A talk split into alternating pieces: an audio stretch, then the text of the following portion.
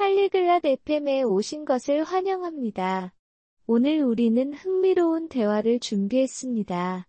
프란체스카와 로리가 기술 분야의 미래 직업을 위한 새로운 기술 학습에 대해 이야기할 예정입니다. 이 주제는 오늘날 많은 직업에 매우 중요합니다. 그들은 어디서 시작해야 하는지, 어떻게 연습해야 하는지, 그리고 직업을 찾기 위한 팁에 대해 논의할 것입니다. 그들의 대화를 들어봅시다. 안녕 로리. 나 기술 분야의 직업을 위해 새로운 기술을 배우려고 해. Hola Rory. Estoy pensando en aprender nuevas habilidades para una carrera en tecnología. 안녕 프란체스카. 들뜬 마음이 이해가 가.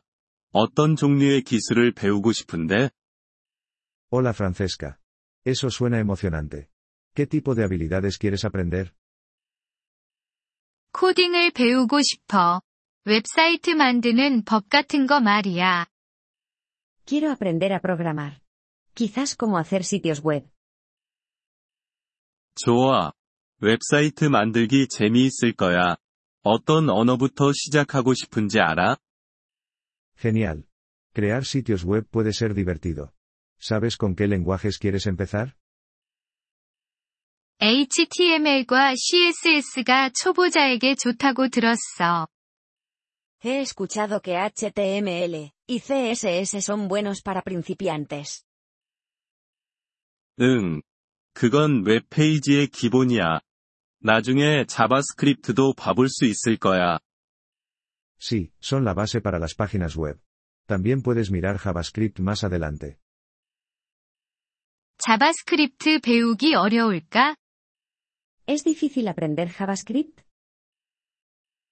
너무 어렵지는 않아. 많이 연습하면 배울 수 있어. No es muy difícil.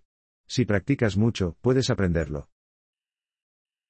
어떻게 연습해야 하지?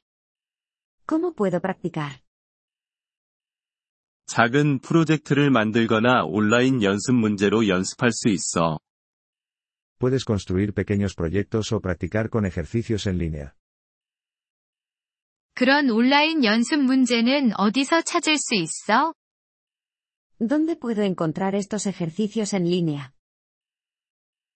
코딩 연습을 할 수 있는 웹사이트가 많아. 몇 개 링크 보내줄게. Hay muchos sitios web con ejercicios de programación. Te puedo enviar algunos enlaces. 부탁해. 그리고 직업을 찾는 건 어때? Por favor hazlo. ¿Y qué hay de encontrar trabajo? 인턴십을 시작으로 해볼 수 있고, 주니어 개발자 직무를 찾아보는 것도 좋아. Puedes empezar con prácticas profesionales o buscar trabajos para desarrolladores junior. 학위가 필요한 건 아니야? ¿Necesito un título? 항상 필요한 건 아니야. 많은 회사들이 네가 가진 기술과 프로젝트를 보고 싶어 해. No siempre. Muchas empresas quieren ver tus habilidades y proyectos. 조금 두려워. 실패하면 어떡하지? Estoy un poco asustada. ¿Y si fallo? 누구나 실수를 해.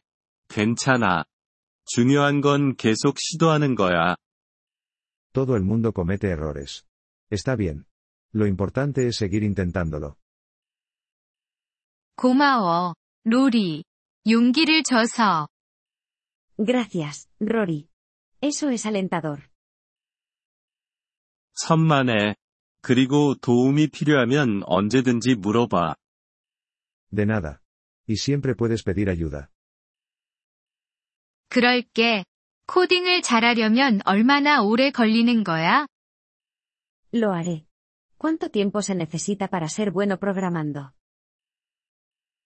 사람마다 다르지만, 매일 연습하면 빨리 나아질 수 있어. Varía. Si practicas todos los días, puedes mejorar rápidamente. 연습할 시간을 정해 놓을게. Haré un horario para practicar. 좋은 생각이야. 그리고 휴식도 잊지 마. Buena idea. Y recuerda tomar descansos también.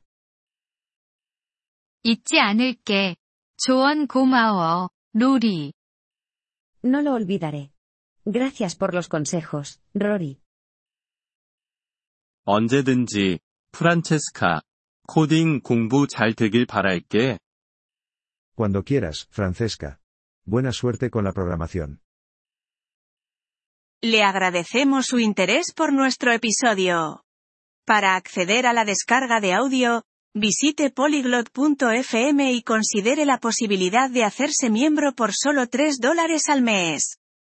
Su generoso apoyo será de gran ayuda en nuestro viaje de creación de contenidos.